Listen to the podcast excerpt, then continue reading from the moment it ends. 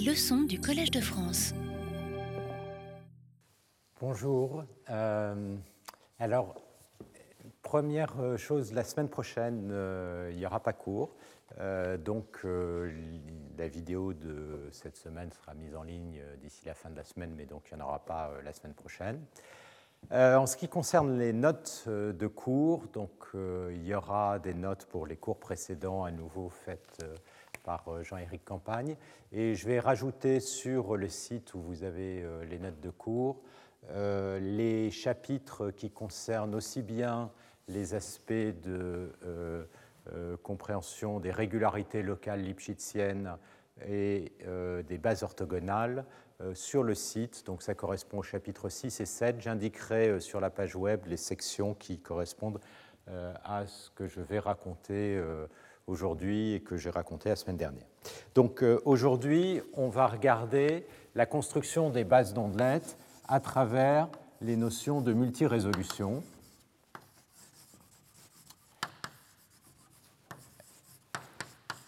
Et donc, euh, base d'ondelettes. Donc ça, c'est un chapitre euh, qui, d'une certaine manière, me tient à cœur parce que ça correspond au travail que j'avais fait pendant ma thèse. Et ça va être aussi en même temps l'occasion de voir euh, des notions d'échantillonnage euh, généralisé. Et euh, c'est un sujet qui a des liens avec beaucoup de, problèmes en maths appliquées, notamment les aspects multigrilles qu'on on va évoquer ici. Alors, pour reprendre le contexte dans lequel on était la dernière fois, ce qu'on a vu, c'est que si jamais on a une fonction qui a des irrégularités, on peut construire une représentation avec une transformée en ondelette qui, d'un côté, va remettre l'axe, par exemple ici de temps, et va rajouter euh, un axe des échelles. Donc on a vu les coefficients d'ondelette, ça correspond à des convolutions euh, de la fonction d'origine, avec une ondelette qui va être dilatée par un facteur S pris euh, en un point. D'accord Et donc, euh, on a tout un plan euh, qui euh, va représenter l'information. Et ce qu'on a vu, c'est que l'amplitude des coefficients en ondelettes permet de caractériser la régularité locale de x en n'importe quel point v, plus précisément la vitesse de décroissance en fonction de l'échelle. On a vu notamment que ça crée des cônes de grands coefficients qui correspondent à l'ensemble des ondelettes dont le support va intersecter la singularité, euh, par exemple en un point euh, ici. Et donc la vitesse de décroissance des coefficients à l'intérieur de ces cônes va caractériser le type de singularité qu'on a ici.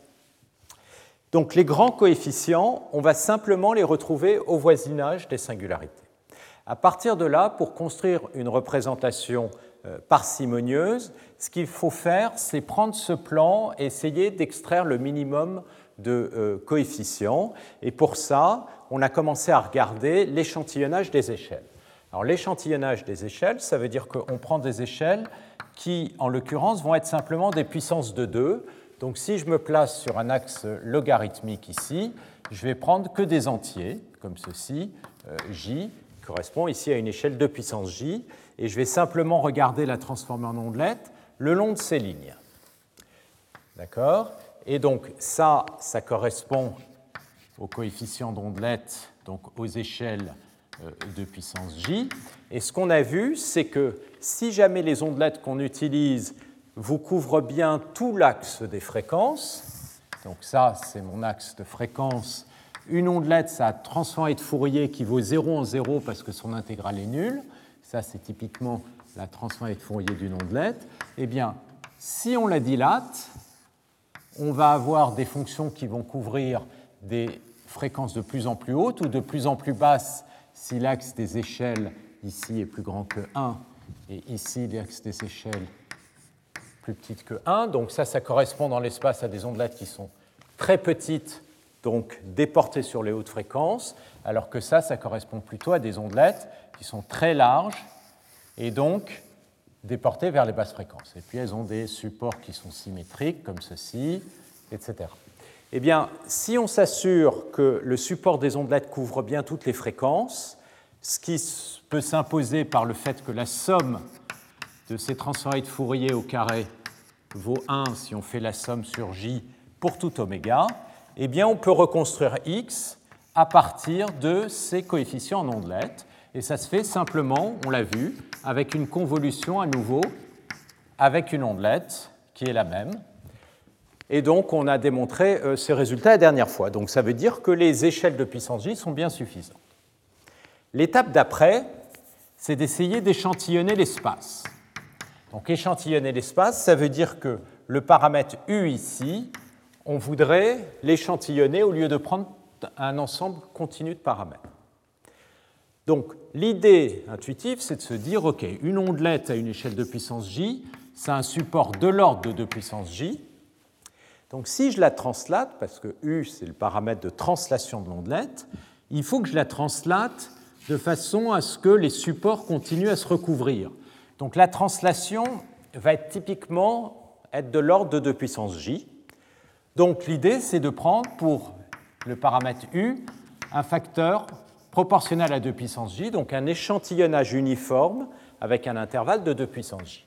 Donc quand les échelles sont euh, petites, eh bien, euh, le 2 puissance, euh, pardon, quand les échelles j sont grandes, donc là ça correspond aux grandes échelles, le support de puissance j va devenir plus grand.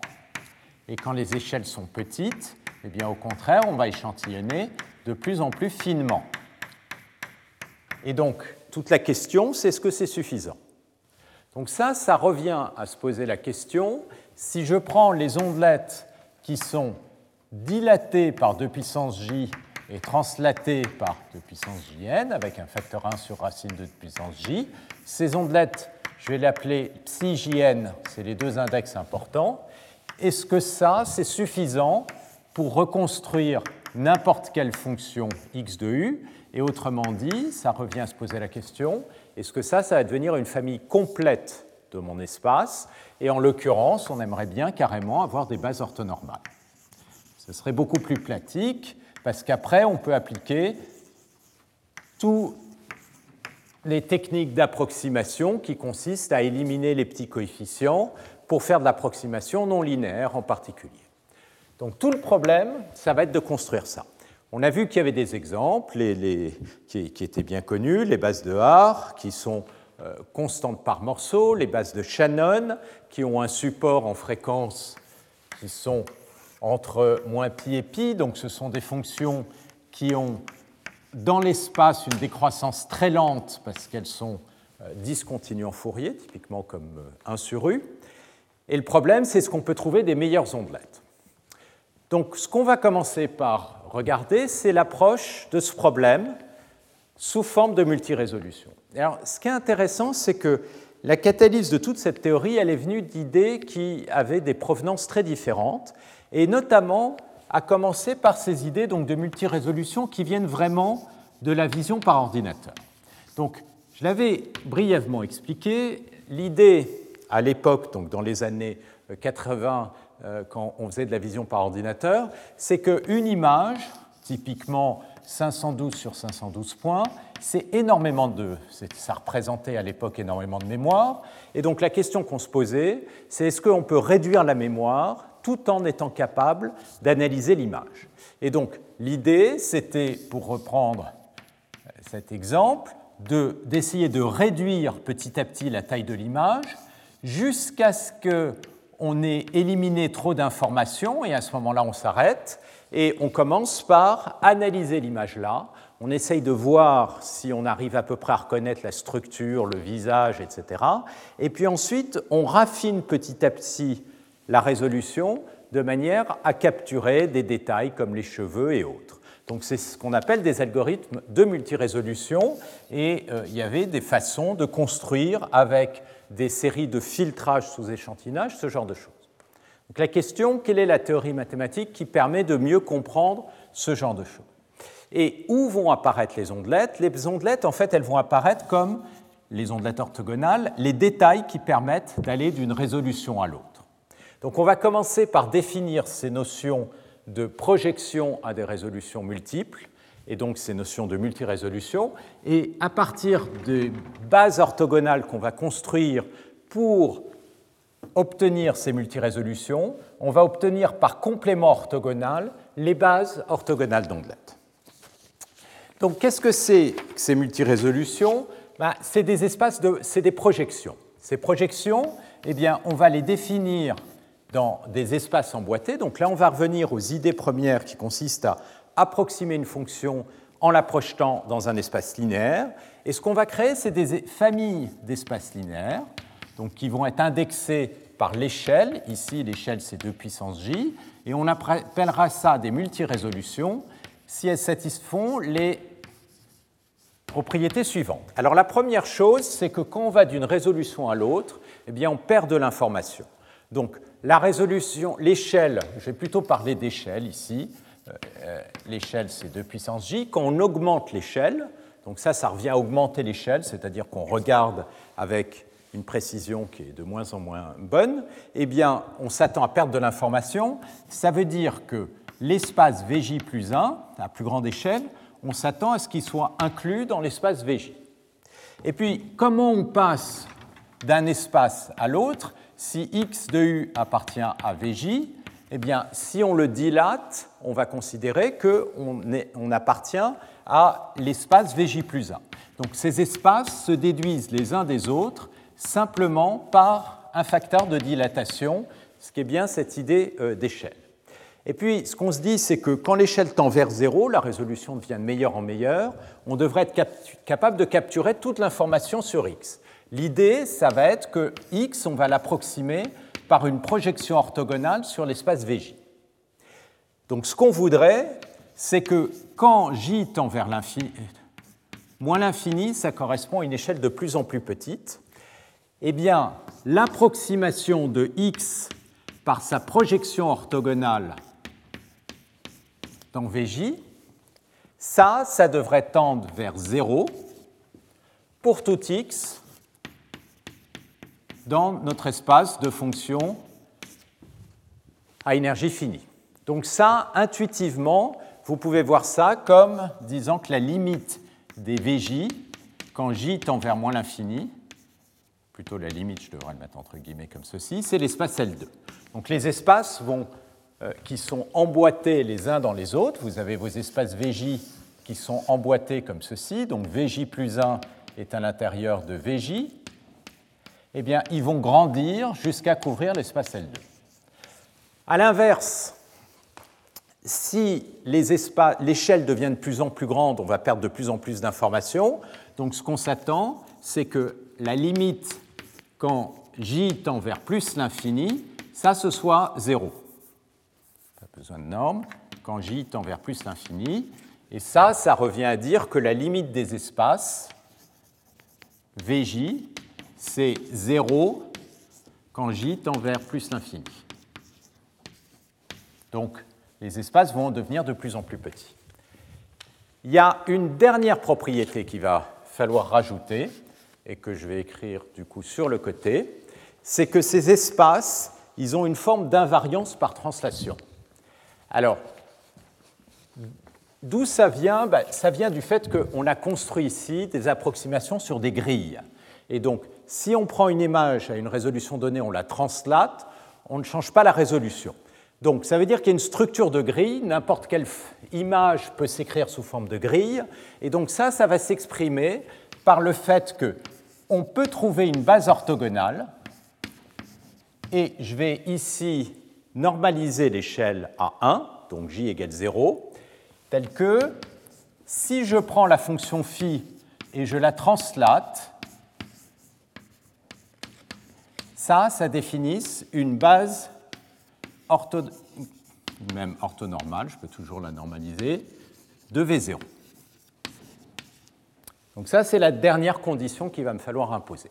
Et ça, c'est cette idée euh, qui exprime le fait qu'on a des approximations sur des grilles uniformes qui sont translatées par ces entiers n. Donc la première question quand on se pose, on, construit euh, ce genre de choses, c'est d'être capable de construire la projection orthogonale sur les espaces VJ. Alors là, j'ai une base de l'espace V0, donc il va falloir l'étendre pour avoir une base de tous les espaces VJ. Alors ça, ça s'obtient par le lemme suivant, qui dit que pour toute échelle de puissance j, si je définis la fonction, donc je vais toujours prendre ces notations phi ça c'est la fonction qui est dilatée par 2 puissance j, phi dilatée par 2 puissance j, est translatée par 2 puissance jn. Donc translatée avec un pas d'échantillonnage de 2 puissance j. Bien, si je prends ces fonctions, pour tout n, alors ça définit une base orthonormale de VJ. Donc ça, ça va se déduire directement de cette base par dilatation. Alors pourquoi? Bah, Déjà, ces fonctions, ici, elles s'écrivent donc phi de 2 puissance moins j u moins n. D'accord? Si je sais que phi de u moins n. Donc d'une manière générale, si j'ai un x qui appartient à un espace V0, à ce moment-là, en utilisant cette propriété de dilatation, je sais que x dilaté par 2 puissance moins j, ça appartient à Vj. Donc comme je sais que phi de u moins n appartient à V0, eh bien, si je le dilate le u par 2 puissance moins j, c'est-à-dire j'ai cette fonction, ça, ça va bien appartenir à Vj. Donc ça, c'est bien des fonctions qui appartiennent à Vj.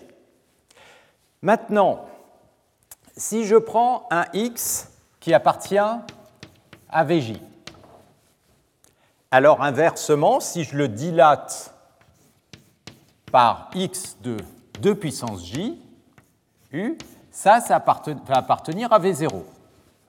Comme ça appartient à ma grille, eh bien, ça peut se décomposer sur la base orthogonale, c'est-à-dire je peux la décomposer sous forme de alpha n phi de u moins n, somme sur n. Et donc, si maintenant je fais un changement de variable u' égale 2 puissance ju, j'ai que x de u s'écrit comme phi de 2 puissance moins j u moins n. Donc ça veut bien dire que n'importe quelle fonction x dans Vj maintenant s'écrit comme combinaison linéaire de ces fonctions. Et maintenant, l'orthogonalité, je vous la laisse vérifier, c'est un simple changement de variable dans les produits scalaires pour démontrer que si ça c'est orthogonal, ça c'est orthogonal. Donc, une fois que j'ai ma base sur la grille initiale, par dilatation, j'ai une base sur toutes les autres grilles. Alors, pour rendre tout ça un peu plus concret, on va prendre un exemple, et on va prendre un exemple qui correspond aux ondelettes et au théorème d'échantillonnage qu'on a déjà vu. Donc, le premier exemple, peut-être le plus simple, va consister à définir pour phi de u la fonction indicatrice de 0,1.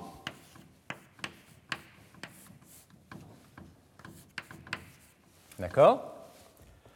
Clairement, si je prends cette fonction, je la translate de n'importe quel entier, j'aurai des fonctions phi de u moins n qui vont être toutes orthogonales. Et si maintenant je regarde à quoi correspond l'espace V0, c'est-à-dire l'espace des fonctions qui peut s'écrire comme combinaison linéaire, eh bien c'est tout bêtement des espaces de fonctions qui vont être constantes par morceaux sur des entiers, comme ça, sur chaque intervalle de taille 1. Maintenant, à quoi correspondent ces fonctions VJ ben, la fonction, euh, pardon, ces espaces VJ la fonction phi j, eh bien, ça va être la même fonction, mais dilatée par 2 puissance j. Donc, c'est une fonction qui est constante sur l'intervalle 0, 2 puissance j. Donc, l'espace Vj, c'est l'ensemble des fonctions x qui sont constantes sur tous les intervalles 2 puissance jn, 2 puissance jn plus 1. Autrement dit, c'est des fonctions constantes par morceau, mais maintenant sur des intervalles plus grands. Ça veut dire quoi construire une approximation? Eh bien, ça veut dire partir d'une fonction euh, quelconque,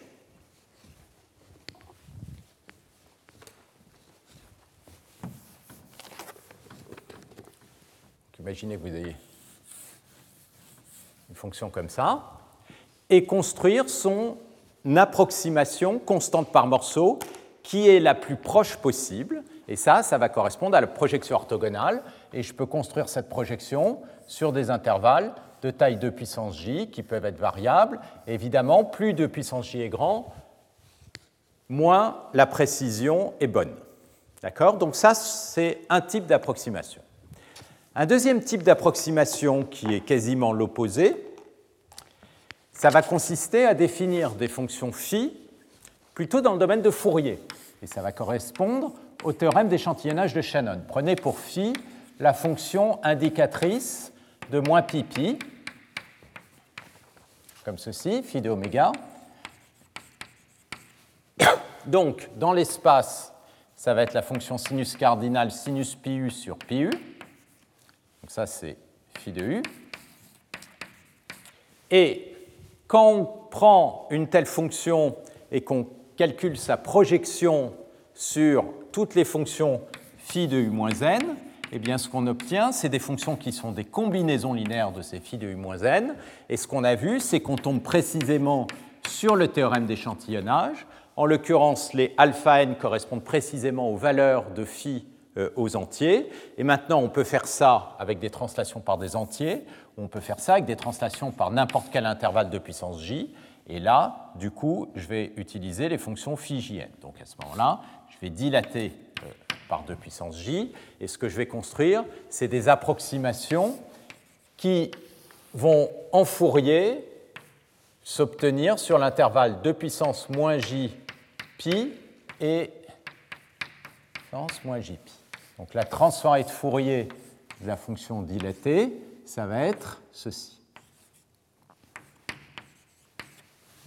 Et donc, plus l'échelle est grande en espace, plus en Fourier on projette sur un intervalle qui est petit. D'accord? Et donc, on retrouve bien toujours l'inverse d'un domaine et de l'autre. Alors, ça, c'est deux cas extrêmes. Dans un cas, la fonction elle est discontinue dans l'espace, dans l'autre cas, elle est discontinue en Fourier et avec une décroissance très lente en espace. Et ce qu'on aimerait, c'est avoir des cas intermédiaires. Et l'intuition de cas intermédiaires, elle est assez immédiate. Si vous prenez une fonction comme ça, on peut faire beaucoup mieux qu'une approximation euh, linéaire par morceau. On peut par exemple faire une approximation euh, constante par morceau. On peut faire une approximation plutôt linéaire par morceau. Ça va être déjà nettement mieux. Et puis on peut faire plutôt des approximations qui peuvent être polynomiales par morceau. Donc on, voit qu'on peut faire toutes sortes d'approximations qu'on peut mettre dans ce cadre-là. Et donc les questions qu'on se pose, c'est finalement quelles sont les propriétés de toutes ces approximations? Est-ce qu'il y en a des meilleures que d'autres? Autrement dit, des meilleures multirésolutions, des fonctions phi qui ont des meilleures propriétés. Et donc ce qu'on va voir, c'est qu'à chaque multirésolution correspond une base d'ondelettes. Et à chaque multirésolution correspond un filtre. Donc toute cette théorie va être entièrement caractérisée par la construction de filtres discrets, ce qui fait que on va arriver à des algorithmes qui vont implémenter euh, ce genre de, construction, qui en fait sont des algorithmes de filtrage sous, sous échantillonnage, qui correspondent exactement au type de filtrage et sous-échantillonnage qu'on voit apparaître dans les réseaux de neurones.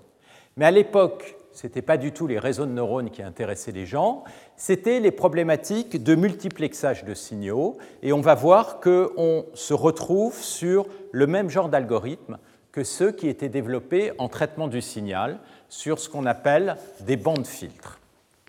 Donc la construction de décomposition en bandes filtres et donc ça, c'est la deuxième source d'inspiration de, toute cette théorie, c'est l'équivalence avec ce qui se faisait à l'époque en traitement du signal. Et comme vous le verrez, d'une certaine manière, les ingénieurs en traitement du signal avaient de l'avance sur ce sujet et avaient déjà construit les filtres en lien avec ces euh, multirésolutions sans avoir euh, exploré les liens avec ce type d'approximation et les ondelettes qui, à l'époque, n'avaient pas été euh, formalisées telles quelles. Alors, on va voir comment est-ce qu'on peut euh, construire ce lien, mais d'abord, je voudrais utiliser ces bases pour faire des approximations. Donc, comment on construit une projection orthogonale? Eh bien, On la construit en projetant le vecteur dans la base. Donc projeter le vecteur dans la base, ici, ça veut dire calculer les produits scalaires avec les fonctions phygien qui vivent sur la grille, comme ceci, et J est fixé, ça va être une somme sur tous les entiers n. Donc ici, si je n'ai pas d'effet de bord, ça va aller de moins l'infini à plus l'infini. Donc, ce produit scalaire, qu'est-ce que c'est? C'est x produit scalaire avec phygien. Un produit scalaire avec une fonction translatée, ça peut toujours s'écrire comme un produit de convolution. Donc je vous le réécris, mais ça c'est quelque chose qu'on qu'on a déjà vu et qu'on verra constamment. C'est l'intégrale avec u moins 2 puissance jn sur 2 puissance j du. Et donc si j'introduis la fonction phi tilde, donc je vais introduire la fonction phi tilde de j de u, c'est 1 sur racine de 2 puissance j, mais je fais un changement de signe, phi de moins u sur 2 puissance j. Pourquoi je fais ce changement de signe? Parce que du coup, ça va me faire apparaître ici 2 euh, puissance j n moins u. Donc, si je mets le phi tilde, donc ceci, ça revient à dire que j'ai l'intégrale de x de u de phi tilde de j en 2 puissance j n moins u du. Et là, qu'est-ce que vous reconnaissez? Eh bien, c'est le produit de convolution, c'est-à-dire x convolé avec phi tilde pris en 2 puissance jn. Donc, un produit scalaire comme ça, c'est en fait une convolution. Donc ça, ça peut très bien se voir comme en fait la décomposition ce que je fais, c'est que je prends x, je fais un filtrage qui est un filtrage passe-bas, c'est-à-dire que je vais plutôt moyenner. Ces filtres, ils ont tendance à éliminer les hautes fréquences. Je prends l'échantillon en 2 puissance jn et ensuite je le reconstruis par interpolation avec mes fonctions phi qui sont les fonctions que je peux écrire aussi u j u moins 2 puissance jn. Et ça, ça me donne la projection orthogonale. Alors, quel est le lien avec les théorèmes d'échantillonnage? Bah, Là, on a un théorème d'échantillonnage généralisé immédiat qui dit si X appartient à l'espace VJ, c'est quasi c'est évident, à ce moment-là, la projection orthogonale de X dans VJ, ça vous redonne X. Donc si la projection de X dans VJ vous redonne X, ça veut dire que X se reconstruit exactement comme à partir de ces échantillons après filtrage et cette interpolation. Donc le théorème de Shannon, c'est en fait un cas particulier de euh, cette observation, dans le cas où phi, c'est l'indicateur en fréquence des fréquences moins pipi.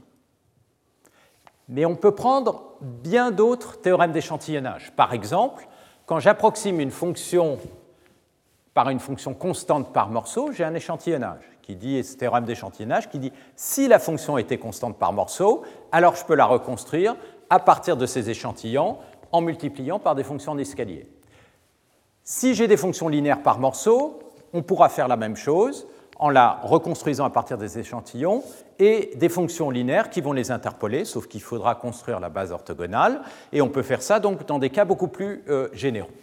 Donc, ce qu'on voit, c'est que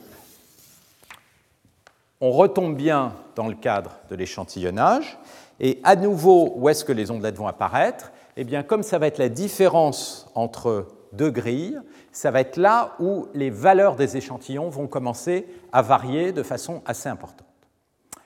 OK, donc maintenant on voit le lien avec l'échantillonnage. La question, c'est comment construire toutes ces multirésolutions Est-ce qu'il y a une façon de les caractériser Et donc ce que je disais à l'avance, c'est que ce qu'on va voir, c'est que ce qui apparaît derrière, c'est l'existence de filtres discrets qui gouvernent les passages d'une échelle à l'autre.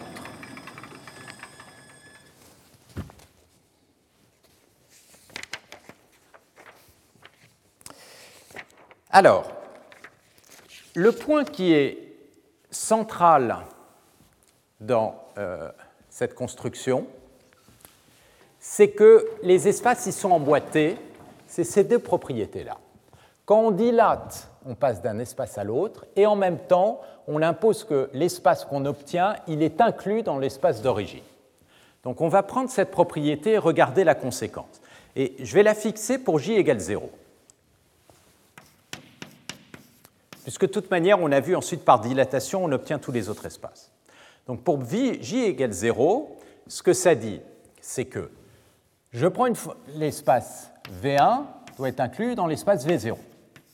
Ce que je sais, c'est que phi de U appartient à V0. Donc si je le dilate, la dilate, pardon, donc phi de U sur 2, ça va appartenir pardon, à V1 qui est inclus dans V0. Mais V0, je sais que ça a une base orthogonale, c'est les phi de U moins n. Donc ce que je sais, c'est que ça implique, c'est que phi de U sur 2 peut se décomposer avec des coefficients de décomposition que je vais appeler H de n sur la base orthonormale des phi de U moins n. D'accord? Et là, vous voyez apparaître une équation qui lie la fonction phi et sa dilatation. Maintenant, si je prends la Alors, qu'est-ce que c'est que les h de n? Bah, Comme j'ai une base orthonormale, les h de n, c'est tout simplement les produits scalaires entre la fonction phi de u sur 2 et la fonction phi de u moins n. Ok, donc si je connais phi, je connais h, c'est les produits scalaires. Si je calcule la transformée de Fourier de ceci, bah, phi de u sur 2, sa transformée de Fourier, ça va être alors ça, il faut en avoir l'habitude, phi de 2 oméga, facteur d'échelle au dénominateur passe au nominateur. Je vais avoir un facteur 2, et comme j'ai 1 sur racine de 2, ça va me donner racine de 2 phi de 2 oméga. Et de l'autre côté, je vais avoir la somme sur n des h de n, et la transformée de Fourier de phi de u moins n. J'ai une fonction translatée, sa transformée de Fourier, ça va être la transformée de Fourier de phi, phi de oméga, et la translation, ça induit multiplication par une exponentielle complexe. Alors je vais plutôt l'écrire l'inverse, l'exponentielle complexe d'abord, fois phi de oméga. Et alors évidemment, phi de oméga, ça peut sortir de la somme, donc ce que vous avez là, c'est un produit. Et ça, c'est quoi? Ce n'est autre que la série de Fourier associée à h, donc h de oméga. Donc ce que vous voyez, c'est que ça, c'est h de oméga fois phi de oméga. Et alors là, on tombe sur une relation qui est vraiment très simple, parce que ça me relie phi dilaté par ce facteur 1 euh, sur 2, 1,5, et h de oméga. Donc ce que j'ai, c'est que ici, phi de oméga peut s'écrire, si je fais un changement de variable, comme h de oméga sur 2 divisé par racine de 2, je le passe sur racine de 2 de l'autre côté, fois phi de oméga sur 2. Bah, si j'ai cette relation, immédiatement, ce qu'on a envie de faire, c'est de la cascader. Donc, c'est-à-dire, je remplace phi de oméga sur 2 par phi de oméga sur 4 fois h de oméga sur 4, et que je remplace par phi de oméga sur 8, etc. Et qu'est-ce que je vais obtenir? Ben, Je vais obtenir que phi de oméga, si je cascade ceci, je vais avoir un produit des h de 2 puissance moins p oméga, à chaque fois divisé par racine de 2. Donc ça, je peux faire ça de p allant de 1, disons, à grand J. Et puis à la fin, qu'est-ce que je vais avoir? Je vais avoir un phi de 2 puissance moins J oméga.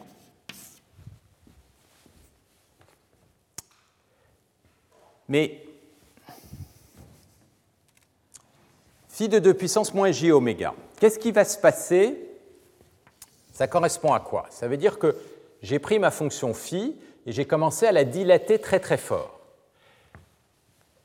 Quand, euh, si je prends un oméga fixe, si j tend vers l'infini, ça, ça va tendre vers quoi? Ça va tendre vers phi de 0.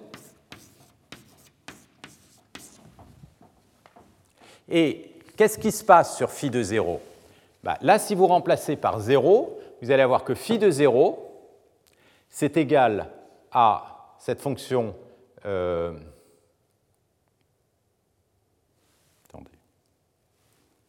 de 0 vaut.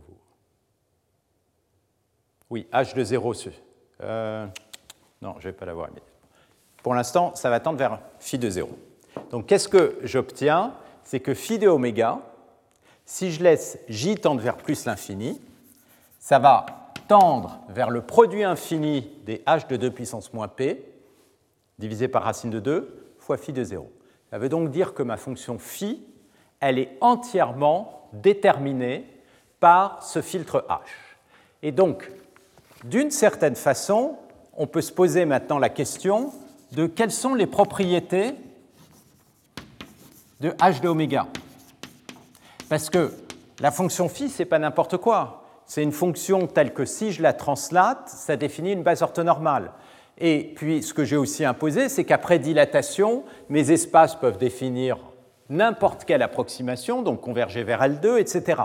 Donc, ce qu'on aimerait, c'est partir de ça et d'une certaine manière poser le problème inverse. Puisque je sais que phi est caractérisé par h, quelles sont les conditions que j'ai besoin d'imposer sur h pour avoir toutes les propriétés sur phi? Et ce qu'on va voir, c'est qu'en fait, ces conditions, elles sont simples et elles correspondent exactement à des conditions qui avaient été étudiées en traitement du signal et qui définissent ce qu'on appelle des filtres conjugués miroirs.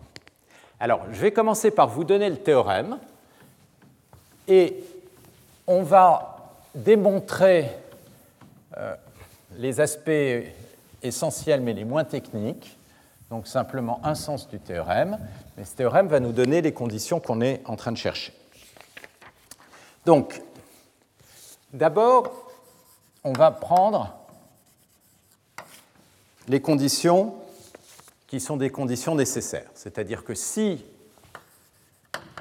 phi définit une multirésolution, alors définir une multirésolution, ça veut dire que les translatés sont orthogonales, définissent un espace V0 qui, par dilatation, définit des multirésolutions. Alors,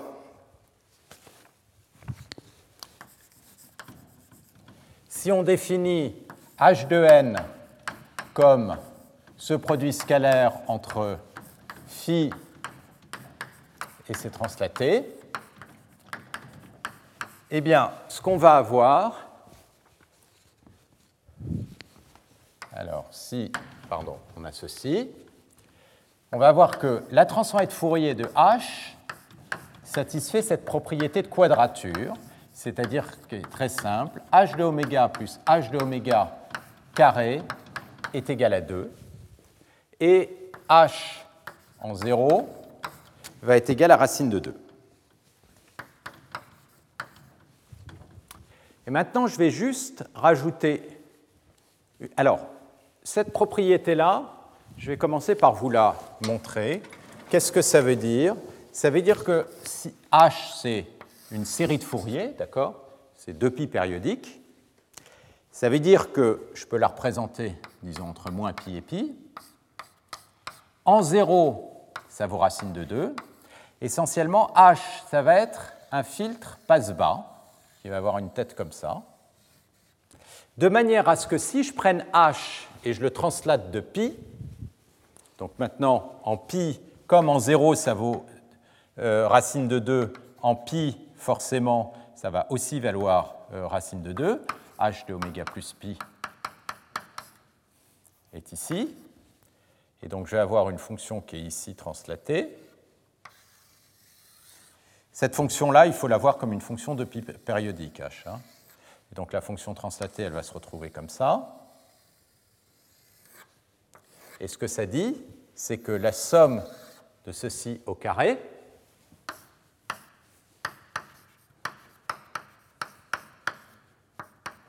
ça vaut 2.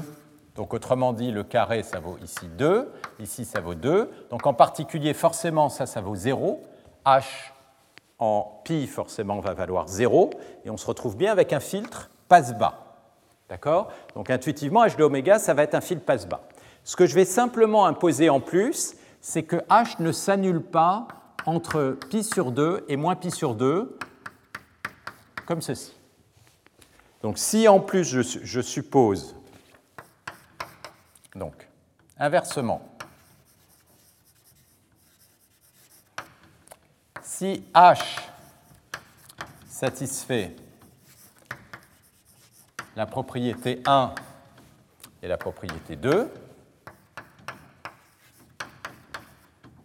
Et si h de oméga est strictement positif sur moins pi sur 2, pi sur 2, d'accord, ne s'annule pas, positif ça peut être négatif. Alors, si je prends cette formule,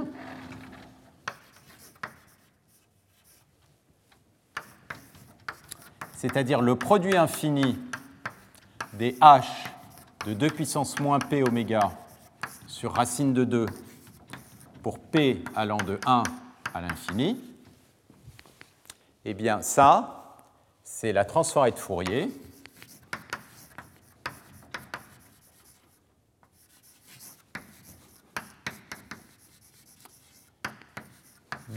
d'une fonction phi qui définit une multirésolution.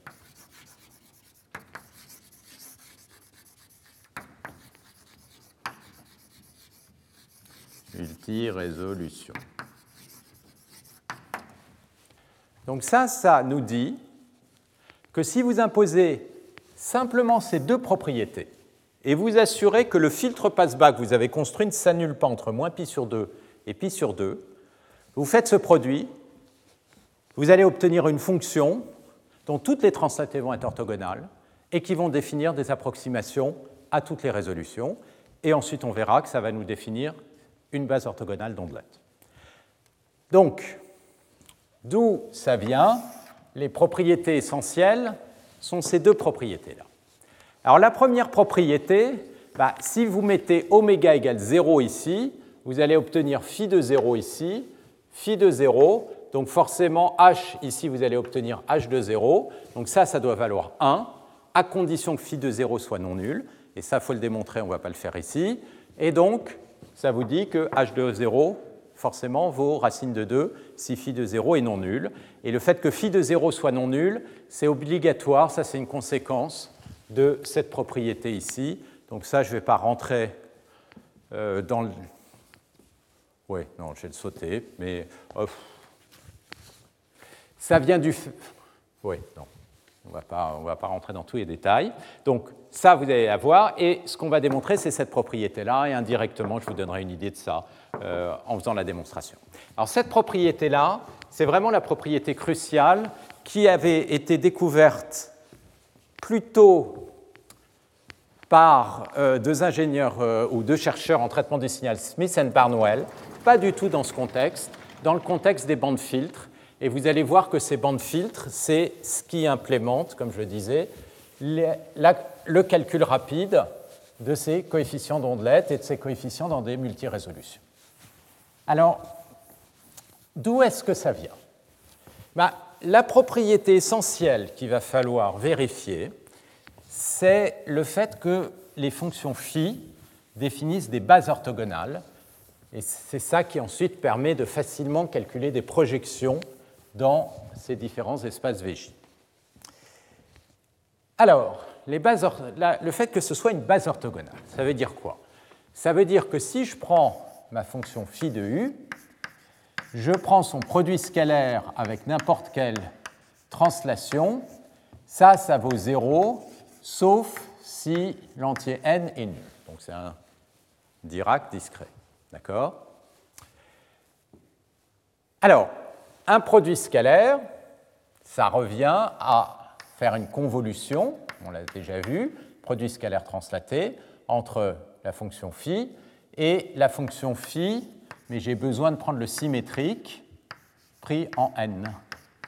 Comme on l'a vu, pour avoir le produit de convolution, où phi tilde de u, c'est phi de moins u. Alors, j'ai fait dans le cas d'un j quelconque, là c'est pour j égale 0, si vous n'en êtes pas persuadé, vous reposez l'intégrale, ça va apparaître tout de suite. OK. Donc là, j'ai une fonction phi convolue avec phi tilde, dont la valeur en chacun des échantillons n vaut un Dirac. Ça, je peux l'exprimer en Fourier. Mais si venez-vous, si j'ai une fonction x que j'échantillonne uniformément, la série de Fourier, on l'a démontré, c'est-à-dire on a démontré que les sommes des x de nt e puissance moins i n oméga, donc la série de Fourier associée à un échantillonnage, ça correspond à la périodisation 1 sur t somme des x de oméga moins 2k pi sur t. D'accord? Et ça, je vous l'avais dit, c'est vraiment le centre, et ça se déduit aussi de la formule de Poisson, c'est le centre de tous les résultats d'échantillonnage. Si j'applique ça pour x qui est ici, donc ça c'est mon x, et pour t qui vaut 1, eh bien, c'est quoi la transformée de Fourier ici de x? Bah, La transformée de Fourier de x de oméga, ici, c'est une convolution, donc ça va être le produit, et ça, la transformée de Fourier de ça, c'est phi de oméga. Et comme là, j'ai pris phi de moins u, et que phi est réel, ça revient à prendre fois phi complexe conjugué de oméga. Autrement dit, ça, c'est phi de oméga carré. Si maintenant je calcule la série de Fourier, ça va être la somme des x de oméga moins 2 capi, t vaut 1. Donc si je le réécris, ça va être la somme des phi de oméga moins 2 capi au carré, parce que la transformée de Fourier, c'est phi au carré. Ça, c'est la somme sur k. Et ça, ça égale à quoi? À la série de Fourier associée à un Dirac. Série de Fourier associée à un Dirac, j'ai qu'un terme non nul, c'est pour n égale 0, et donc ça me donne 1. Donc, ça, c'est la condition nécessaire et suffisante pour avoir cette propriété-là. Il y a une équivalence.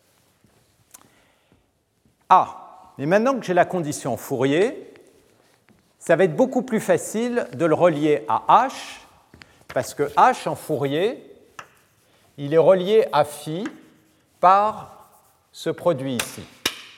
Donc ce que je vais faire, c'est prendre cette relation et la mettre là-dedans pour démontrer qu'on obtient ça. Alors comment? Ben, On va simplement remplacer. Ce qu'on sait, c'est que phi de oméga, c'est h de oméga sur 2, sur racine de 2, fois phi de oméga sur 2. Donc si je remplace ici, ceci, ça va être la somme sur K. Alors, je vais avoir... En fait, ce que je vais faire, c'est que... Je vais commencer à le faire directement comme ça. Donc, ceci, si je remplace, je vais avoir un H de oméga moins 2 capi sur 2 au carré. Et puis là, je vais avoir le phi de oméga moins 2 capi sur 2 au carré. Et je sais que la somme, elle vaut 1. Alors, ça, je peux l'écrire comme phi de oméga sur 2 moins capi. Moins capi. Et ici, pareil, j'ai du phi de oméga sur 2 moins capi. OK. Maintenant, ce que je sais, c'est que ceci vaut 1. J'ai envie de le faire apparaître. Donc comment je vais le faire apparaître? Je vais séparer, parce que là je ne l'ai pas tout à fait, les cas pairs et les cas impairs. Donc si je sépare les cas pairs et les cas impairs, ça veut dire que je vais prendre k égale 2p ou k égale 2p plus 1. Et je vais, avoir donc deux sommes. La première pour les 2p, je vais avoir une somme sur p de h de... Alors, ici je vais avoir quoi? Je vais avoir h de oméga sur 2 moins 2 p pi au carré. Mais h de oméga, c'est une série de Fourier. Donc h est 2 pi périodique, ce qui veut dire que ça, c'est la même chose que h de oméga sur 2. Donc ça, je peux le sortir de la somme, et je vais avoir un h de oméga sur 2 au carré. Et le deuxième terme, ça va être phi de oméga sur 2 moins 2 pi au carré. Et puis le deuxième terme qui va correspondre à k égale 2p plus 1, ça va être somme sur p à nouveau. À nouveau, je vais avoir des h de oméga sur 2 de plus 2p plus 1 pi. Euh, Kpi, euh, c'est 2p plus 1 pi, oui. Carré fois la phi, les sommes des phi de oméga sur 2 plus 2p plus 1 pi moins, pardon, 2p plus 1 pi carré. Mais à nouveau, comme h est de pi périodique, h de oméga sur 2 plus pi plus 2p pi, c'est la même chose que h de oméga sur 2 plus pi. Donc ça, je peux le factoriser de ma somme et je vais obtenir un h de oméga sur 2 plus pi carré, et maintenant j'ai ma somme sur p. Mais qu'est-ce que vous avez ici? Si je prends oméga sur 2 comme étant oméga prime, j'ai une somme sur p de oméga prime moins 2p pi carré, et ça, je sais que ça vaut 1. Ceci, ça va valoir 1. Et ici, idem, si je prends oméga prime égale oméga sur 2 moins pi, j'ai une somme des oméga, des oméga prime moins 2p pi carré. Donc ça, cette somme, elle vaut 1. Et donc, qu'est-ce que je tombe? Je tombe sur, la somme du tout ça vaut 1, au fait que h de oméga sur 2 carré, alors excusez-moi, j'ai oublié un racine de 2 quelque part. Oui, là j'avais un racine de 2, donc au carré, j'ai un facteur 1,5 ici. J'ai un facteur 1,5, j'ai oublié. Donc je vais avoir que h de oméga sur 2 carré plus h de oméga sur 2 plus pi carré, est égal à 2, et puis maintenant le oméga sur 2, je peux le remplacer par oméga prime, et j'obtiens exactement cette relation. Donc vous voyez que cette relation, et maintenant vous pouvez remonter, alors pas complètement, c'est un peu plus subtil, mais cette relation, on voit bien qu'elle va essentiellement capturer la relation d'orthogonalité. Alors, le, la propriété qui vient là, la, seule chose un peu subtile qui va arriver là-dedans, c'est le fait qu'il faut bien vérifier ce qui se passe au voisinage de 0. Et ça, c'est ce qui va arriver pour la propriété inverse. Pourquoi est-ce que h de oméga, euh, phi de oméga au départ, ne doit pas valoir 0 en 0 Si ça vaut 0, ça veut dire que c'est une espèce de fonction qui est comme, quelque chose comme ça. Parce que quand on commence à dilater phi, si phi de vos 0 en 0, eh bien ça va valoir 0 sur un intervalle de plus en plus grand. Et si vous projetez n'importe quelle fonction sur ce phi, eh bien vous allez essentiellement éliminer toute l'information. Et ça va exactement à l'inverse de l'hypothèse de la multirésolution que, excusez-moi, j'ai effacé que j'aurais pas dû effacer, qui dit que si je prends un x et que je le projette dans l'espace VJ quand J tend vers moins l'infini, eh bien ça, ça doit converger vers X. Donc ce n'est pas possible que phi de oméga vaille 0 en 0. Et c'est ça qui fait que on a cette relation. Et donc ensuite, il faut considérer pour faire l'inverse ce produit infini, démontrer qu'il converge et démontrer que ça euh, vous donne bien une multirésolution. Donc ça, je ne vais pas faire la démonstration.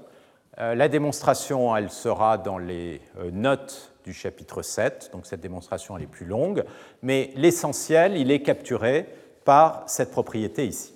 Alors, une fois qu'on a ça, on se rend compte que finalement, tout le problème est capturé par ces h, et donc la question immédiate après, c'est à quoi ça va servir ce h qui, qui est derrière. Et donc c'est là qu'on va voir apparaître ces algorithmes en bande filtre, et c'est ça maintenant que je vais décrire. Alors,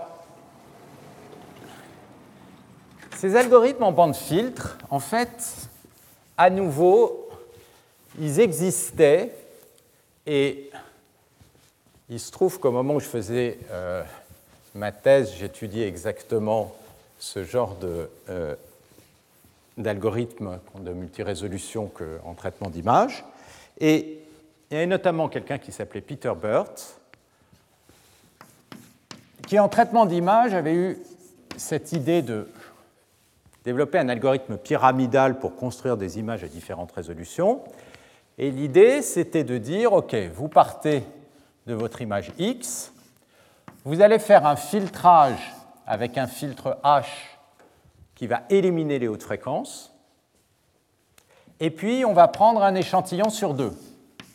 Alors le filtrage, c'est pour enlever les hautes fréquences, c'est pour éliminer de l'aliasing. Et puis ensuite, donc ça, ça va vous donner une image deux fois plus petite.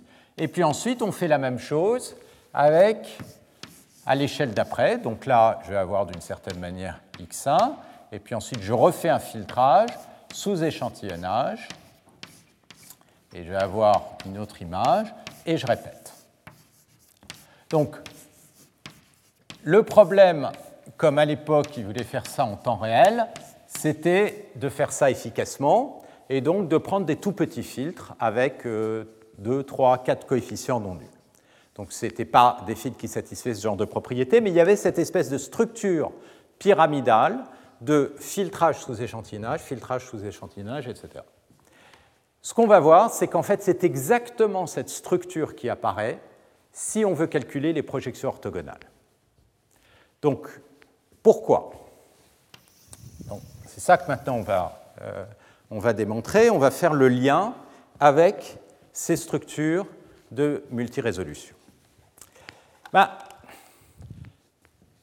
dans ce genre de choses, il y a constamment en fait un passage du continu au discret. Quand, euh, quand je décris mon image au départ, je la décris comme une image x de u, où u appartient à R, en l'occurrence, et puis on verra dans le cas d'une image R2.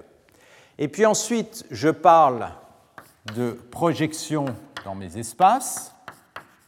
Et c'est là que je fais en fait le passage au, discret, parce qu'en fait, cette projection, elle va être caractérisée par les coordonnées de cette projection dans la base orthogonale. Et les coordonnées AJ, c'est quoi?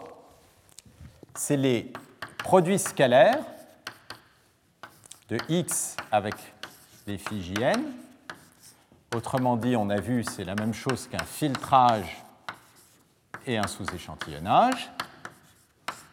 Et donc, c'est ça que je vais enregistrer dans mon ordinateur et c'est là que je vais faire du traitement du signal discret. Donc l'idée, c'est de se dire, quand on travaille sur des séquences discrètes, comme des petites images discrètes comme ceci, en fait, on travaille sur quoi? On travaille sur les coefficients de décomposition dans une base orthogonale d'une fonction qui, elle, est une fonction de la variable continue qui, elle, va appartenir à notre espace L2. D'accord? Donc, c'est ça le passage. Et ce passage, c'est celui qu'on a quand on passe de fonctions qui sont deux pi périodiques en Fourier, on fait le produit infini, on a une fonction qui est maintenant une fonction de la variable oméga allant de moins l'infini à plus l'infini. Donc, la question qu'on se pose maintenant quand on développe ce genre d'algorithme, ça va être les liens entre les différents agis. Mais ce lien, on le voit tout de suite apparaître quand on a en tête la structure continue. Pourquoi? Je vais me placer là. Parce que les espaces VJ sont emboîtés. Donc ça veut dire que si je connais la projection de x dans un espace VJ, alors, comme VJ plus 1 est inclus dans VJ, je peux calculer la projection dans l'espace V2 et je peux calculer la projection dans l'espace V3, etc. VJ plus 2, euh, excusez-moi, VJ plus 1, VJ plus 2, etc. Donc en fait, on projette petit à petit dans des espaces qui sont de plus en plus petits. Donc comment on va faire ça? Ben, Je vais regarder la projection ici et je vais essayer de la relier à la projection ici. La projection ici, elle est obtenue par des produits scalaires sur les fonctions phi plus 1 translatées. Donc, ce qu'il va me falloir, c'est relier ces fonctions phi plus 1 aux fonctions d'avant. La fonction phi j plus 1, ce que je sais, c'est comme elle appartient à vj plus 1, elle appartient à vj. Donc là, ce que je suis en train de faire, c'est de relier, à nouveau, ces coefficients. Ces coefficients, c'est les coefficients de décomposition dans l'espace Vj plus 1 de x. D'accord? Donc ce que je veux, c'est relier ces coefficients à ceux-là. Mais en fait, c'est ces fonctions-là que je vais regarder. Et je sais qu'à partir de cette fonction, je peux calculer la projection dans l'espace plus petit. Et je vais devoir quel est l'impact sur les coefficients. Et pour voir ce lien, je vais regarder le lien entre les deux bases. Et donc je vais regarder comment cette fonction à grande échelle se relie avec ces fonctions à petite échelle. Et c'est ça qui va me définir le lien entre les deux. Et comme on sait que les phi d'une échelle à l'autre, elles sont reliées par les filtres H, on s'attend à ce que quelque part le passage de là à là, ça va se faire avec le filtre H. Donc c'est ça qu'on euh, va découvrir. Donc phi plus 1, bah, comme ça appartient à Vj plus 1, qui est un sous-espace de Vj, et comme je sais que Vj admet comme base orthonormale les phi n, eh bien ça veut dire que je peux le décomposer avec des produits scalaires sur la base orthogonale des n. OK? Donc mon problème, c'est de calculer ces coefficients de décomposition. Donc ces coefficients de décomposition, c'est le produit scalaire. Ce produit scalaire, c'est donc une intégrale, la corrélation entre phi j plus 1 de u et, alors je vais écrire exactement ce que c'est que phi j plus 1 de u, c'est 1 sur racine de 2 puissance j plus 1, phi de, excusez-moi, u moins 2 puissance j plus 1 n sur 2 puissance j plus 1. Et puis, euh, excusez-moi, il n'y a pas de translation ici. Phi j plus 1, c'est sur divisé par 2 puissance j plus 1. Et puis ça, ça va être multiplié par la fonction de base. Donc j'ai un 1 sur racine de 2 puissance j, phi de u moins 2 puissance jn sur 2 puissance j du. OK Alors, là, on a envie de faire un changement de variable. u' égale u sur 2 puissance j. Donc le du', ça va être du sur 2 puissance j.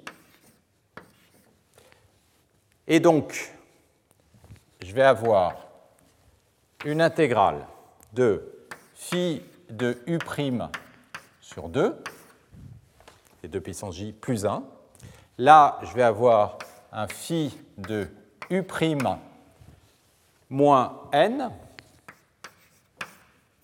et puis là, j'ai un 1 sur 2 puissance j du, donc ça va me donner le du', sauf qu'il me reste un 1 sur racine de 2 ici, à cause du j plus 1. Donc ici, j'ai un 1 sur racine de 2. Et là, qu'est-ce que vous reconnaissez?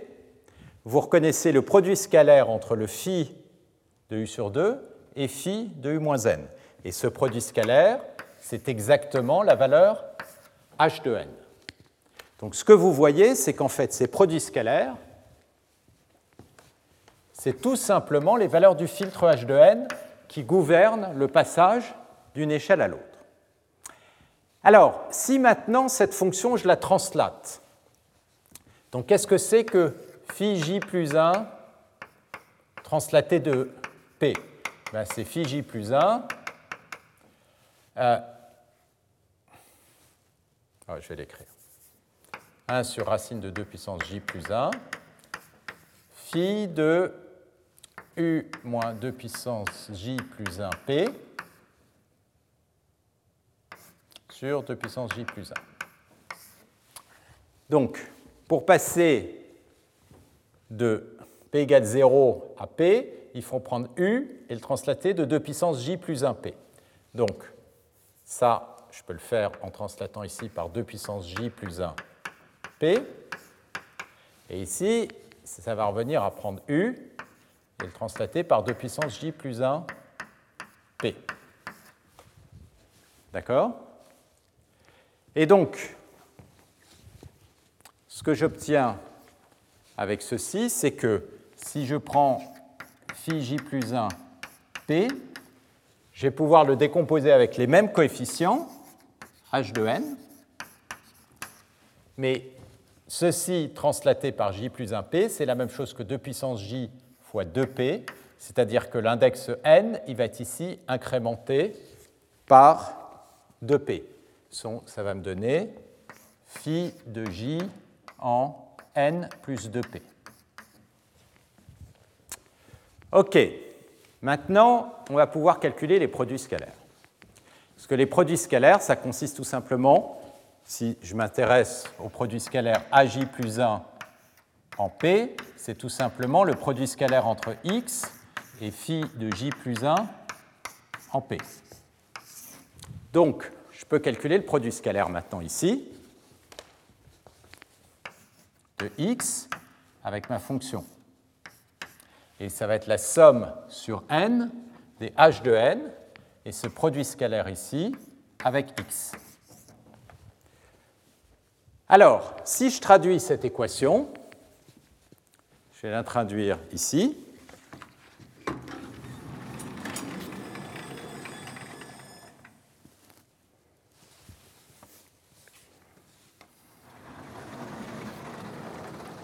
Je vais en profiter pour prendre tous les tableaux. Euh, cette équation, ce n'est autre que AJ plus 1 de P. Et donc, je vais avoir que AJ plus 1 de P, c'est la somme sur n des H de n fois AJ, mais pris en n plus 2P.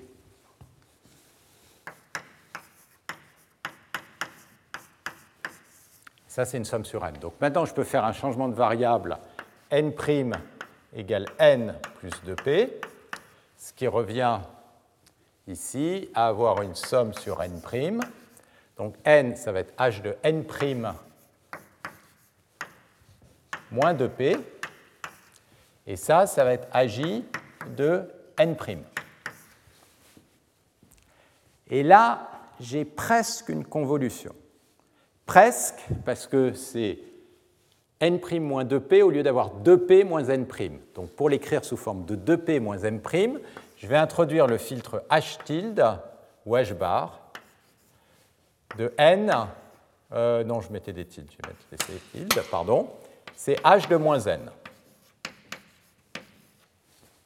Et ça, ça devient quoi?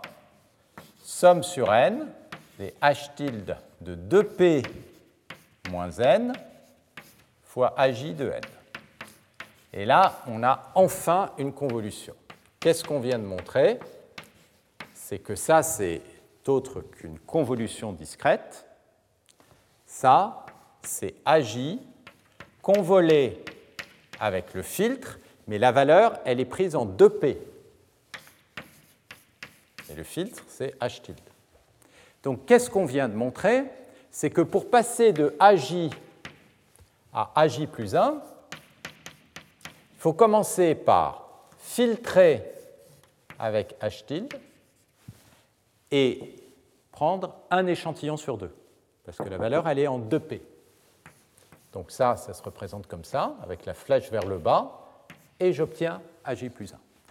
Et maintenant, on cascade, et on obtient exactement l'algorithme pyramidal de Peter Burt, avec les fils qui ne sont pas les H, c'est les H tilde, et avec des fils qui sont un peu particuliers parce que pour garantir l'orthogonalité, il faut qu'ils satisfassent l'équation de quadrature qui est ici.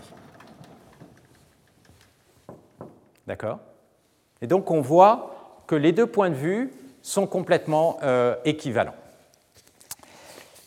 Alors, pour avoir une intuition de ça, je vais vous prendre l'exemple de R.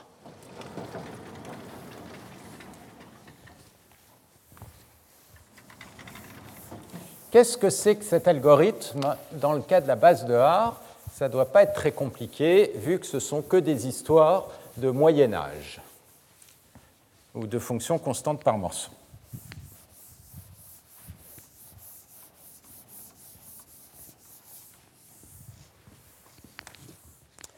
Déjà, on peut regarder ce que vaut h dans le cas de la base de euh, R, excusez-moi, pour l'instant on en est juste dans le cas des phi de U qui est l'indicateur de 0,1.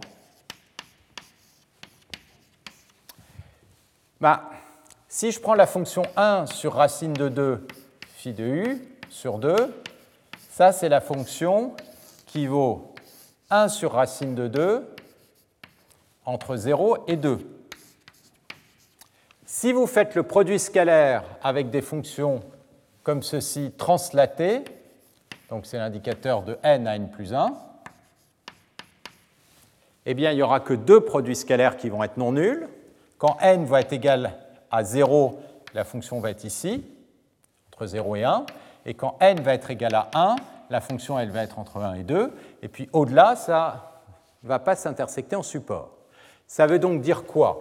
Que si je regarde le produit scalaire entre 1 sur racine de 2, donc ce que je viens de prendre, u sur 2 et phi de u moins n, eh bien, j'ai que deux coefficients non nuls. Ça, ça va être égal à 1 sur racine de 2 à cause du facteur ici, si n est égal à 0 ou 1, et ça va être égal à 0 sinon. Donc vous obtenez un filtre, d'accord Voyez-le comme un filtre, qui n'a que deux coefficients non nuls, en 0, en 1, et puis partout ailleurs, ça vaut 0. J'appelle ça un filtre parce que maintenant on a vu qu'il va agir comme convolution du signal d'origine. Et le signal d'origine, c'est pas le ça va être les A, c'est ce qui lie les coefficients dans la base orthogonale. Donc, voilà mon signal d'origine. Ça veut dire quoi? Ça veut dire que je pars au départ d'un signal. Alors, au départ, c'est à nouveau cette histoire de correspondance entre discret et continu. Quand on fait du traitement du signal ou de l'analyse de données, ce qu'on a au départ, c'est des séquences discrètes. D'accord? Cette séquence discrète, que ici j'ai appelée A, en fait, elle correspond à un échantillonnage d'un signal continu d'origine sur une certaine grille. D'accord? Et cet échantillonnage, en fait, on peut le voir comme les coefficients où x a été filtré avant d'être échantillonné, comme ceci. La fonction sous-jacente qui serait une fonction continue qui permettrait de récupérer une projection de x, c'est la projection qui est comme ceci. A0 de n de u n. Donc, si je pense en termes de fonction sous-jacente, par exemple dans ce cas-là, eh bien, ça va être la fonction constante par morceau définie par ces échantillons. Mais cette fonction constante par morceau, à nouveau, elle est définie par les échantillons de base, qui sont les valeurs ici.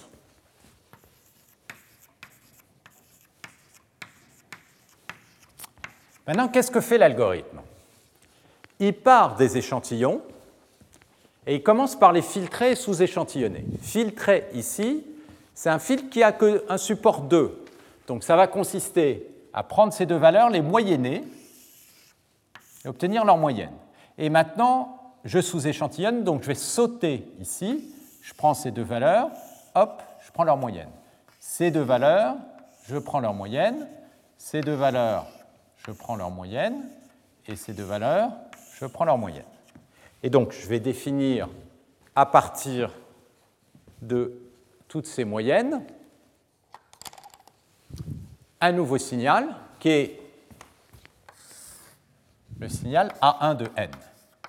En sous-jacent le signal A1 de n, il définit une projection orthogonale dans PV1 qui est à nouveau la somme sur n des A1 de n fois phi 1n de u dans la base orthogonale. C'est quoi ici? Ben, C'est tout simplement la fonction constante par morceau, comme ceci. Qu'est-ce qu'on a fait en fait? On a dit simplement que pour obtenir ces fonctions-là, qu'est-ce qu'on fait? On prend ceci et ceci en moyenne dans le monde du continu, mais c'est équivalent à moyenner les deux échantillons discrets pour avoir ça. Et maintenant, on peut continuer. Si on veut aller à l'échelle d'après, eh bien, on va obtenir l'approximation en prenant ces deux échantillons, donc en filtrant par H, sous-échantillonnant, je prends ces deux échantillons, les deux suivants, et j'obtiens la valeur moyenne.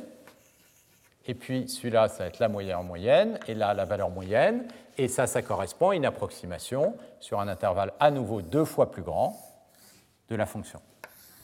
D'accord? Et donc, c'est tout simplement les cascades de Moyen-Âge, Moyen-Âge, Moyen-Âge. Donc, dans ce cas-là, c'est assez évident, mais quand le filtre H va être différent, ce qui est remarquable, c'est que vous avez exactement le même algorithme, sauf que le support de H va devenir plus grand, et c'est ça qu'on va voir quand on va regarder un peu leur construction. Ce qu'on va faire très rapidement. Alors, avant de regarder ça, maintenant, on veut voir à quoi ça sert pour les bases d'ondelettes, parce que c'est quand même l'objet de tout ça. Parce que les, représentations parcimonieuses, elles vont être dans les bases d'ondelettes. Ce n'est pas en moyennant qu'on crée des zéros. On crée des zéros en calculant des différences. Donc, il va falloir faire apparaître ces zéros. Et c'est là qu'on va regarder les détails.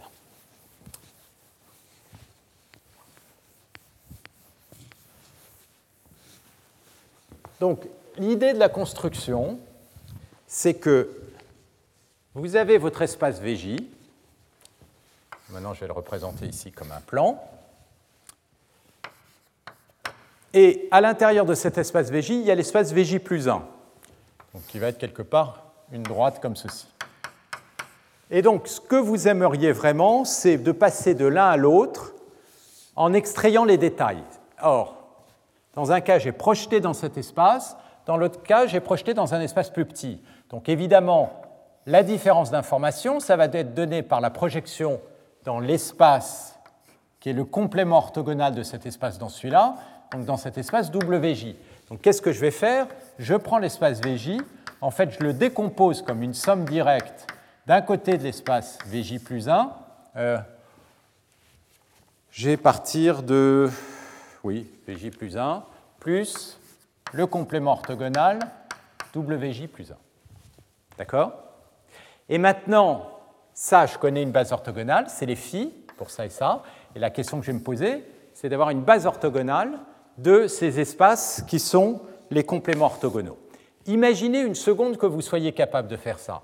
Si maintenant je commence à dérouler cette décomposition, bah, le VJ plus 1, j'aurais dû écrire l'inverse. Mettre comme ça. WJ plus 1 plus VJ plus 1. Mais le VJ plus 1, je peux lui-même le décomposer en un WJ plus 2 plus VJ plus 2, que lui-même je peux décomposer en un WJ plus 3 plus, etc. Et puis il y a un moment, je vais bien finir par m'arrêter et je vais avoir un WJ, grand J, plus VJ. D'accord? Faire cette décomposition emboîtée. Maintenant, si je laisse grand J tendre vers moins l'infini, euh, plus l'infini. Pardon.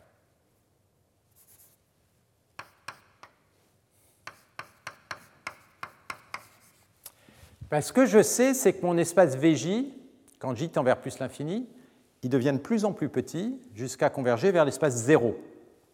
Donc ça, ça va converger vers euh, l'ensemble vide.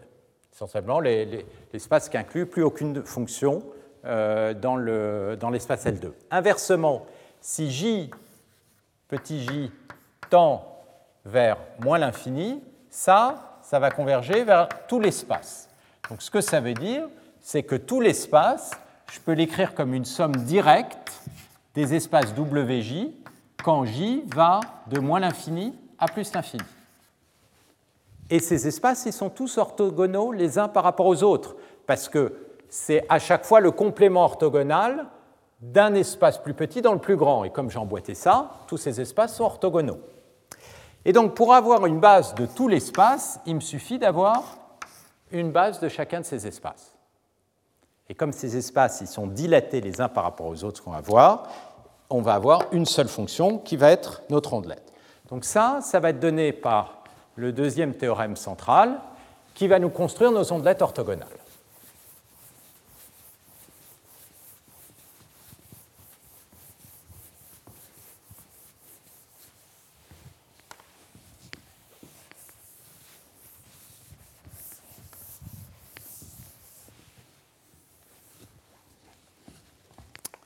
Donc, de la même manière qu'il y avait un filtre qui nous permettait de passer d'une échelle à l'autre, ce qu'on va voir, c'est qu'il y a un deuxième filtre qui va apparaître, qui en fait s'obtient à partir du premier. Donc, ce que je vais introduire, c'est le filtre G, ici, G de n, que j'obtiens à partir du filtre H avec cette formule un peu abscon, H de 1 moins n fois moins 1 puissance 1 moins n. D'accord? On va voir euh, d'où ça sort. Alors,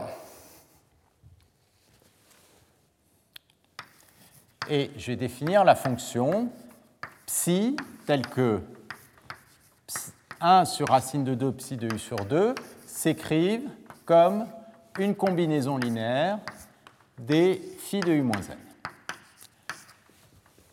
D'accord? Donc j'écris mon ondelette psi sur la grille plus fine à partir des phi. Donc, si j'ai ceci, alors, pour tout j fixé, si je définis psi comme je l'ai défini jusqu'à maintenant, c'est-à-dire je le dilate par 2 puissance j et je translate par 2 puissance jn, donc j est fixé, il n'y a que n qui va varier, ça, ça va être une base orthonormale de l'espace WJ. Et maintenant, si je regarde la famille pour tout J, pour tout N, eh bien, exactement parce que l'espace L2 se décompose comme une somme directe de vos espaces WJ, ça, ça va être une base orthonormale de l'espace L2. Et là, je suis sur tout R. Et donc, on a une écriture de n'importe quelle base d'ondelettes simplement à partir du filtre H. Et cette condition, elle est quasiment nécessaire et suffisante, c'est-à-dire que les autres, il, est possible de construire des bases d'ondelettes qui ne se construisent pas à partir d'un tel H, mais elles sont complètement pathologiques, c'est-à-dire avec une décroissance très très lente et des très mauvaises propriétés. Donc essentiellement, toutes les bases d'ondelettes vont pouvoir s'écrire simplement à partir de ce filtre H et de cette multirésolution. Donc on va démontrer ça et vous allez voir qu'à partir de ça, on obtient immédiatement les algorithmes en bande filtre, c'est-à-dire ces algorithmes qui font des cascades de filtrage sous échantillonnage et qui sont inversibles. Alors, je vais terminer là-dessus. Euh, alors, la première étape de euh, ce théorème, ça va être de faire apparaître cette fonction g. Donc la première chose, c'est qu'on sait que la fonction psi de u sur 2, elle appartient à W1. Or, W1, c'est le complémentaire orthogonal. On a V0, c'est V1 plus W1. Donc W1, c'est inclus dans V0. D'accord? Donc ça, c'est inclus dans V0. Et V0 a une base orthogonale, les phi de U moins n. Donc, je sais que j'ai le droit, si je cherche une fonction qui est dans un complément orthogonal d'un sous-espace de V0, n'importe quelle fonction qui appartient à ceci devrait pouvoir se décomposer avec des coefficients de décomposition que je peux toujours appeler G de n dans ma base orthogonale. Et comme en plus cette base elle est orthogonale, bah, je sais que les coefficients de décomposition, c'est le produit scalaire entre les deux. Donc G de n, ça va être le produit scalaire entre psi de u sur 2 et les phi de u moins n. OK? Maintenant, je peux regarder ça euh, dans le. Euh, pas le regarder dans le domaine de Fourier. Euh, donc ça, c'est la condition pour que je sois dans V1. La deuxième condition que je veux avoir, c'est que ces fonctions soient orthogonales. Alors le fait que ces fonctions soient orthogonales, ça veut dire que psi de u va être orthogonal à psi de u moins n. D'accord? Ça, on a vu, une telle relation, sauf quand n est égal à 0, auquel cas ça vaut 1, donc ça vaut ceci. Ceci, on l'a vu dans le cas des fonctions psi, ça va s'écrire que le produit scalaire, le produit de convolution, vaut un Dirac. Ça, ça veut dire quoi? Ben, On l'a vu la dernière fois, ça peut s'écrire en Fourier. Ça veut dire que les de Fourier des fonctions psi que je cherche à cause de l'orthogonalité, moins 2 capi au carré, voilà. Qu'est-ce que j'essaye, excusez-moi, de faire Je sais que psi se décompose avec un g de n. La question pour moi maintenant, c'est de trouver le bon G de n. Pour trouver le bon G de n, il faut que j'impose les conditions que je connais sur psi. Les conditions que je connais sur psi, c'est quoi? C'est d'abord que psi définit une base orthogonale des espaces W1, ou autrement dit, que les psi de U-n définissent, là j'aurais pu l'écrire avec psi de U sur 2, ça, ça va définir une base orthonormale de W0. Je peux l'écrire exactement pareil. Donc ça, c'est les conditions d'orthogonalité. Et les deuxièmes conditions que je vais avoir besoin, c'est d'imposer, oh j'aurais pu l'écrire pour être plus clair, excusez-moi, avec les psi de U sur 2, base orthonormale de W1. Et la deuxième condition que je veux, c'est que les... Non, je vais rester avec c'est que l'espace, donc là, ce que je vais regarder, c'est plutôt l'espace V-1 qui va être V0 plus W0. Ce que je veux, c'est que l'espace W0 soit orthogonal à l'espace V0.